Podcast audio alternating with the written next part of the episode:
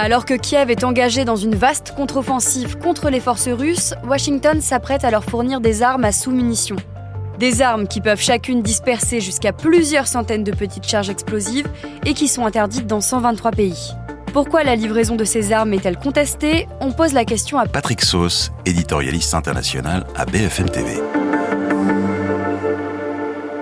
On a l'impression que c'est un choix un peu par euh, défaut. On a tout essayé, il y a eu énormément de munitions qui étaient envoyées par les pays occidentaux et pourtant, ce n'est pas suffisant. On le sait, les Ukrainiens sont obligés de choisir, de compter leurs obus, leurs projectiles qu'ils envoient euh, sur les zones occupées par euh, les Russes et donc les États-Unis, après avoir évidemment énormément discuté, à la fois entre eux, les services de renseignement, le département de la, défense également, ont fini par se dire que ce serait euh, sans doute un moindre mal. Une bombe à sous-munitions est beaucoup plus difficile à atteindre pour la défense antiaérienne russe qu'un seul missile, y compris de, haute euh, précision.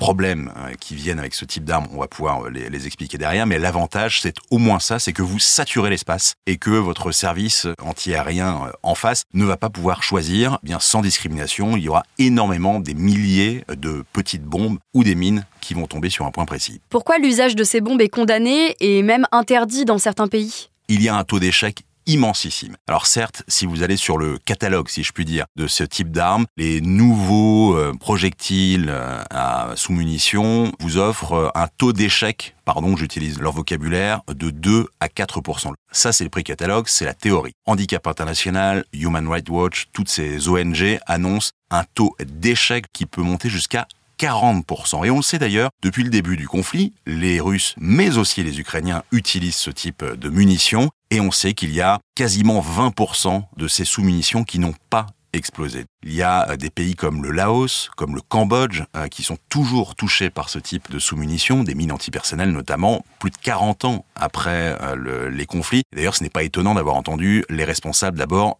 du Cambodge condamner cette utilisation à venir des armes à sous-munitions parce qu'ils savent, ils ont payé un prix très très cher et ils continuent de le payer. Et du côté des forces alliées, ont-elles prévu de réagir? Alors déjà, les pays alliés n'ont pas condamné ces bombes, euh, en tout cas euh, la décision des, Américains. Il y a eu euh, un certain nombre de circonvolutions cérébrales, je dirais, notamment au Quai d'Orsay, où on dit comprendre la logique des États-Unis. Les Allemands ont dit, bon, on imagine que les Américains n'ont pas pris à la légère cette décision. Ensuite, il faut savoir que la Convention d'Oslo, elle ne date que de 2008. Ça fait 80 ans que les armes à sous-munitions sont utilisées. On l'a vu notamment, les plus grands exemples, ce sont les Américains pendant la guerre du Vietnam, le Cambodge, le Laos. Mais il y a eu aussi euh, les Russes, et donc euh, y compris des, pays occidentaux comme la France, jusque dans les années 2000, euh, produisaient ce type d'armes. Il y a simplement certains qui ont fait le choix d'arrêter. En 2008, la France, nous, on a un arsenal d'armes, notamment le fait d'avoir la puissance nucléaire qui nous permet de nous dire on n'a pas besoin de ce type d'armes, mais par exemple, il y a des pays comme euh, quasiment tout le front est de l'OTAN, vous avez la Grèce aussi, qui estiment que euh,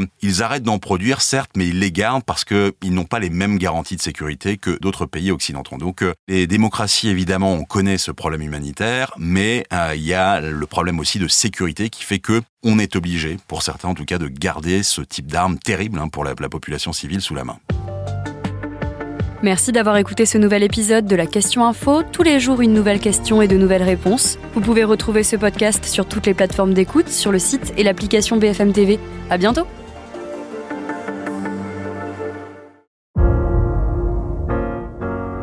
Vous avez aimé écouter la Question Info? Alors découvrez le titre à la une, le nouveau podcast quotidien de BFM TV. Les grands récits de l'actualité, des témoignages intimes, c'est tous les soirs sur vos plateformes préférées. À bientôt!